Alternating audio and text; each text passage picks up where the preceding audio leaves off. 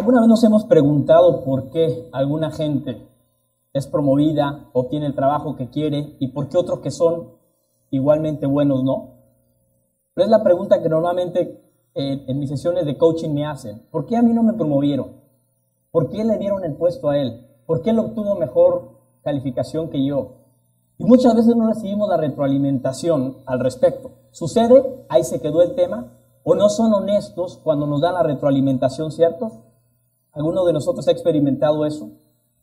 Entonces, ahorita veamos, eh, yo he vivido esta experiencia y muchas veces la respuesta se queda en los supervisores o en la gente que toma las decisiones de promover, de dar el puesto o de tomar la decisión de, mover a una persona a otra. Y es lo que les quiero compartir el día de hoy. Y ahí viene un poco a veces lo que nos dice, ¿no? Que tenemos que practicar 10.000 horas no sé quién lo crea o no, pero, pero yo, yo creo que va más allá que, solamente práctica. Un poco, ¿por qué yo puedo venirles a decir esto? Porque es importante, ¿no? Bueno, ¿y tú cómo sabes? Porque esto no está escrito en los libros. Yo les voy a compartir algo que es una experiencia que he tenido. ¿Y por qué la he tenido? Tengo más de 21 años trabajando profesionalmente, cuatro empresas multinacionales, más una, una de consultoría. He tenido 18 posiciones en 11 locaciones, en 5 países. Me han tocado 29, 25 jefes de nueve nacionalidades diferentes. He tenido a través de mi carrera 100 reportes directos que, que dependen de mí, que yo hago sus evaluaciones. Pero lo más importante es que a través de mi carrera, que es más en recursos humanos, me ha tocado hacer más de 2.000 revisiones de talento. ¿Qué se hace ahí? Es donde, como decían al principio, nos pagan por hablar de la gente, de ver qué hace bien, qué no hace bien y cómo les ayudamos a que hagan mejor. Me pasaba semanas enteras, en ocasiones, visitando diferentes locaciones para hacer esta revisión de talento. E insisto, muchas veces la retroalimentación no se daba como debiera y se quedaba ahí. ¿En donde En los supervisores. Bueno, yo les vengo a compartir lo que los supervisores decían de la gente que es sobresaliente. No voy a hablar de los buenos y los malos, voy a decir de los que hacen bien su trabajo, pero de los que sobresalen. ¿Cuáles son esas características, esas fortalezas de esta gente sobresaliente? Lo que dicen los supervisores, lo que se dicen en esas revisiones. Voy a revelar esos secretos. La primera cosa que hablan es que esta persona es madura. Así lo dice. ¿Qué palabras comunes escuchamos? Autoconoce, se autoconocen, tienen un buen autoconocimiento, saben en qué son buenos, en qué no. Son, se motivan solos. Es gente que no necesita que tú le digas bien hecho. Ellos encuentran siempre la forma de motivarse. Es gente inteligentemente eh, eh, eh, emocional. Sabe manejar sus, sus emociones. Es gente con sentido común. No estoy definiendo madurez.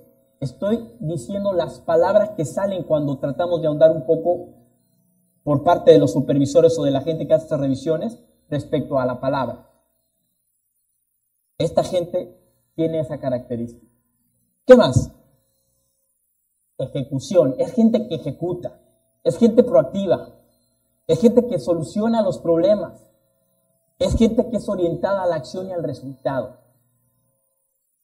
Es gente que todavía no acaba de suceder una situación y ya está pensando cómo hacer o ya está parándose, tomando el teléfono, a veces hasta pone nervioso. Pero esas cosas son las que comenta estos supervisores.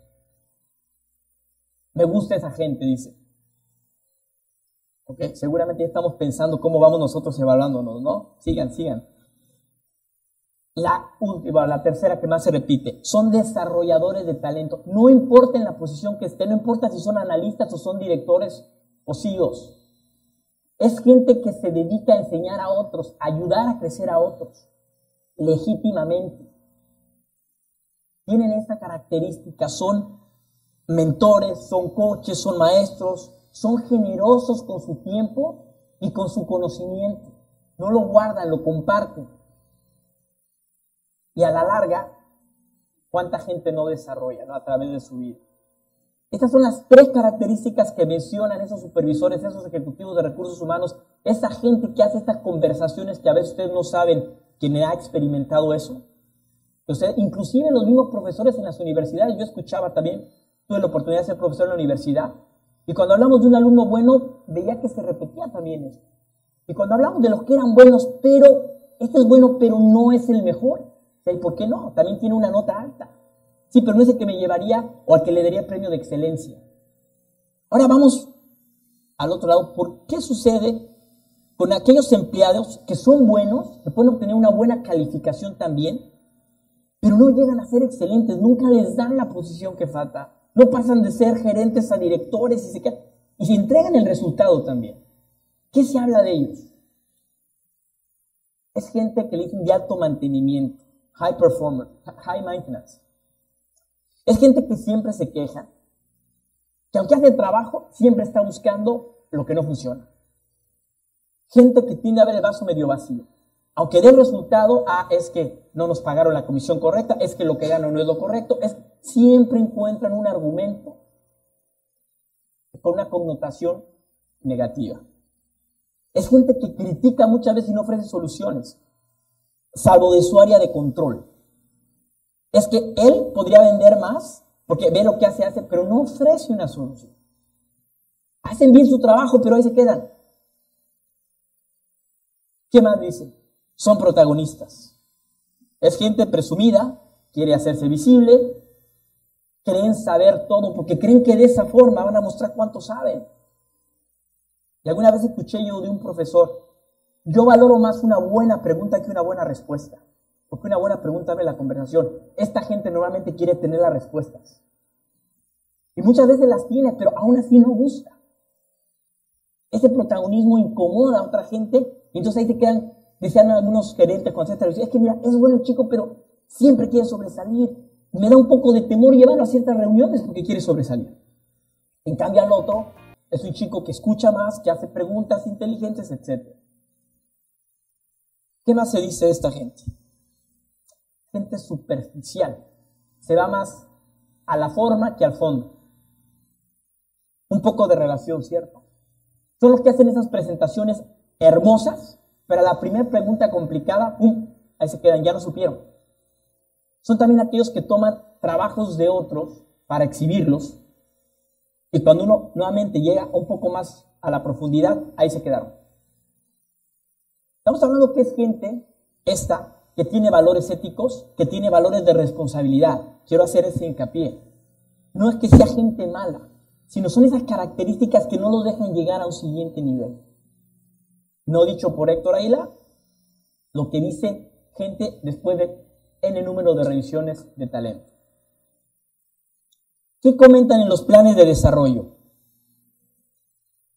¿Cuáles son los tips que le dan a esta gente para que pueda mejorar? E inclusive a los que son buenos también les dan la recomendación. Lo primero es, tengan una visión clara de a dónde quieren llegar. Porque en ocasiones eso ayuda, no en ocasiones, normalmente esto ayuda a definir un poco más y a relajar ese espíritu protagonista. Hay gente que dice, yo no quiero ser director, y hay otros que lo muestran en cada ocasión, pero hay gente que es muy buena que dice, yo no quiero llegar acá, o yo no quiero moverme de país, o yo no quiero hacer A o B. Y, a veces los jefes insisten en quererlo sacar. pero ¿por qué quieres que sea ingeniero aunque sea bueno para las matemáticas y quiero ser abogado? Entonces, teniendo una visión de lo que queremos, nos ayuda. Hay que conocernos. ¿Qué hacemos bien? Hablamos de talentos, no todos somos buenos hablando acá, no todos somos buenos eh, en temas sociales, no somos, somos buenos en matemáticas. ¿Qué hacemos bien y qué no hacemos tan bien? ¿Cuántos de ustedes han hecho un, análisis de fortalezas y debilidades? De ustedes mismos. Nos duele cuando llegamos a las oportunidades. Ah, si yo soy superman o supermujer, no, yo no tengo. Sí tenemos. Pregúntenle a su esposa, a su pareja, a su mamá, y les van a decir, no se preocupen, ellos les ayudan. ¿Nos duele? Ah. Hablamos de madurez, autoconocimiento. Pedir la retroalimentación. Es la forma. Nosotros no vamos a darnos cuenta solos. Preguntar. Y, a ver, ¿qué hago bien? ¿Qué, hagan ese ejercicio. ¿y quién hago también? ¿Qué podría ser mejor? Y van a encontrar sorpresas. Eso sí hay que estar preparados. Porque si no nos ponemos a la defensiva y acabamos enojándonos, porque es otra cosa. Ah, no, no es cierto. Yo arrogante, ¿cuándo? No, nunca, no es cierto. A veces sí, no pasa nada. La arrogancia también es buena, bien usada. Pero hay que entenderlo. ¿Qué otro tipo? Nunca hay que dejar de aprender y es parte también del proceso de retroalimentación. A través del tiempo, conforme vamos conociendo más, realmente nos vamos dando cuenta de que sabemos menos. Eso, eso es algo conocido, pero es, es verídico. Hay gente que a los 28 o 29 años, gente exitosa, sienten que ya lo saben todo y que ya están listos para ser los CEO de las empresas. Y pierden piso y pierden humildad en cuanto a todo lo que falta por aprender. Uno nunca deja de aprender. Estos son los tips hay que abrirnos. Sabemos más, pero no sabemos todo. Y hay mucho más por aprender. Tomar acciones. No nos quedemos en la idea, no nos quedemos en el plan, no nos quedemos en quiero, en trato. Hay que empezar a tomar acciones. No importa si la pelota va para un lado o para otro, vamos a rodar la pelota y después dirigimos. Pero eso son las cosas que yo me quedo con muy buenas ideas, gente que tiene excelentes ideas, pero no ejecuta. Yo les hago una relación aquí muy interesante. Cuando daba clases, mis mejores alumnos, los que sacaban 10 o, la máxima calificación, no siempre eran los mejores ejecutores. Había un tema ahí que, porque el sistema académico que tenemos, que hablábamos anteriormente, está un poco eh, no actualizado, que necesita actualización, nos lleva a eso pero no nos permiten hacer prácticas en donde podamos llevar o ejecutar lo que aprendemos.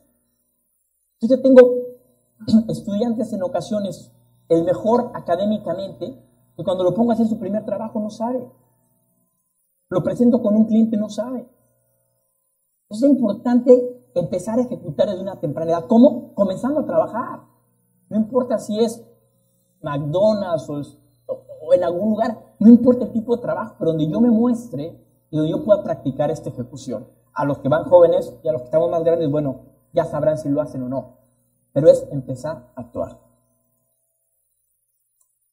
Y a veces la más difícil porque es inclusive un valor, ser generoso. ¿Cuánto tiempo gastamos ayudando a otros? Pero ayudándolos, no dándoles. Eso no es ayudar. Sino generándoles conocimiento, generándoles algo. Yo hago algo bien. ¿Cómo puedo ayudar a esa persona a hacerlo? ¿Cuánto tiempo gastamos en eso? Puede ser dentro del trabajo, dentro de la escuela, dentro de nuestro ambiente del día a día. No tenemos que ir a buscar a alguien. Yo creo que esto es un poco lo que he ido perdiendo con la interacción virtual a veces. No hay que perder. Y es otra de las cosas que a veces nos cuesta más trabajo en ciertos ejecutivos que no lo vean para ellos. Y con esto me quiero despedir con una frase que decía Albert Einstein, que locura es hacer la misma cosa otra, una y otra vez y esperar resultados diferentes. Uno de los gurús, de los coach gurús que es eh, Marshall Goldsmith, tiene un libro que dice, lo que te trajo aquí no te va a llevar allá. Si no evolucionamos y tenemos este proceso de autoconocimiento consistentemente de retroalimentación, no vamos a poder mejorar. Lo que nos hizo ser exitosos como contribuidores individuales, no nos va a hacer exitosos como supervisores y no nos va a hacer exitosos como gerentes ni como directivos. Las habilidades tienen que ir cambiando y evolucionando. ¿En qué etapa estamos? ¿Qué es lo que me puede hacer exitoso ahí? Pero entender que eso no me va a hacer exitoso en el siguiente paso. Y les doy un ejemplo muy básico un excelente analista financiero que me hace los mejores reportes de Excel y me da la información correcta. Lo puedo poner a supervisar gente y no va a saber cómo. Entonces, para el siguiente puesto requiere habilidades analíticas que ya las mostró, más habilidades de manejo de gente. Y para ser después director requiere ser un poco estratégico. Es otra habilidad. Y si quiere seguir subiendo, va requiriendo otras habilidades. Manejo político, etc. Entonces es importante esa evolución y no esperar el mismo resultado si no cambiamos nosotros.